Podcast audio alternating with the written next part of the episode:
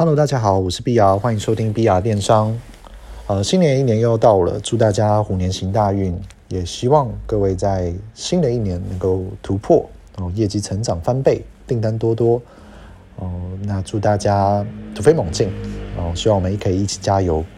今天要跟大家分享的是，在年前哦一月左右哦，下个礼拜就是一月底左右了，那我们可以做些什么事情呢？我个人认为。呃，这件事情非常重要，就是挖掘市场的潜在机会。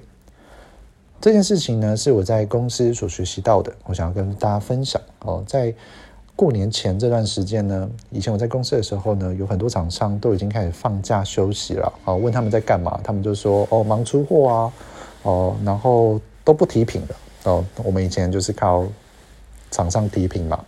那基本上你提品，你这时候提品，或者是你上新商品哦，其实你也不会有什么业绩啦哦。基本上，因为你只剩十天可以卖嘛，怎么可能会有业绩呢？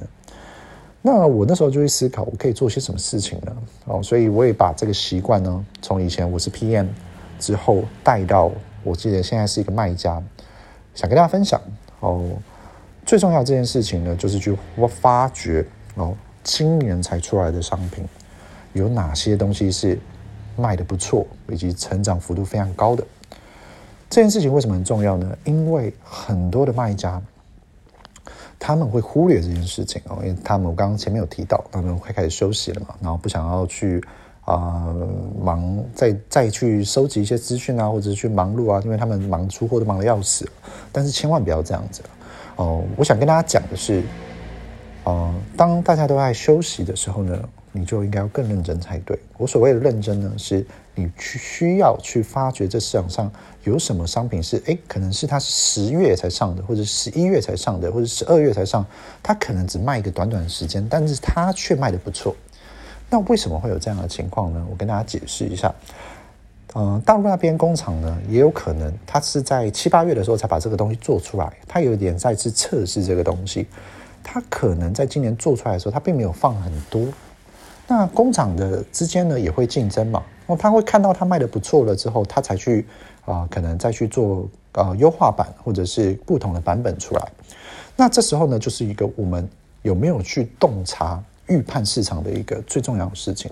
你必须要去观察这市场上有什么东西是在啊、可能是一月或者十二月卖得不错，在冬天这个季节它是新的东西。那为什么我们要去抓这些东西呢？其实选品有一个很重要的，就是你必须要去知道说。哦，今年有什么东西卖得好？那我在明年哦，也不是说明年，就是今年二零二一年底到二零二二，那我是不是在明年二零二三的时候的一月呢？这个东西应该就会卖得不错。如果它没有太多的竞争对手，如果它不是一个雷包商品的话，所以呢，很多人都会忽略这件事情哦，他会等到哦十一月、十二月看到这个东西之后才去追，那通常这这时候都已经来不及了。所以，我这有提到我的 podcast 有提到说，有一件事情叫做规划的重要性，以及预判市场的重要性。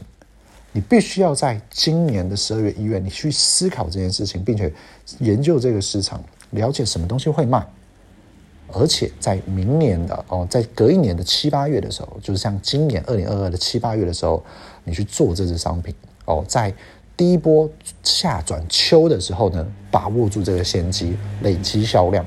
为什么要这样做呢？我们选品有一个很重要的，就是你不可能去做一个商品是没有毛利的。那通常为什么没有毛利呢？哦，因为这个商品已经到了最后期，已经是到了衰退期了，它的毛利已经因为市场的竞争对手太多，所以就被杀的你死我活嘛。哦，价格都已经没有利润。那我们为什么要抓这些新的东西呢？因为这个新的东西刚出来的时候，它是有商品红利期，它的毛利是好的。哦，它可以延续一段时间。那我们在做商品的时候，就会把这个考量进来。哦，所以今天要跟大家分享的就是这个，这个事情非常非常重要。哦，如果你可以去预判这件事情，像不管是冬天，哦，不同的季节，夏天，你都把它变成一个你自己的资料库，在你的脑中收集资讯、分析资讯，并且呢预判做出决策，每年的再度优化。这件事情呢，如果可你可以奉行的话，基本上你的电商不会做得太差。但是，一般的卖家跟厉害的卖家最大的差别就是他有没有提前去布局以及预判这件事情的成功与否。好，以上就是我今天的分享喽，谢谢大家，那祝大家虎年行大运，拜拜。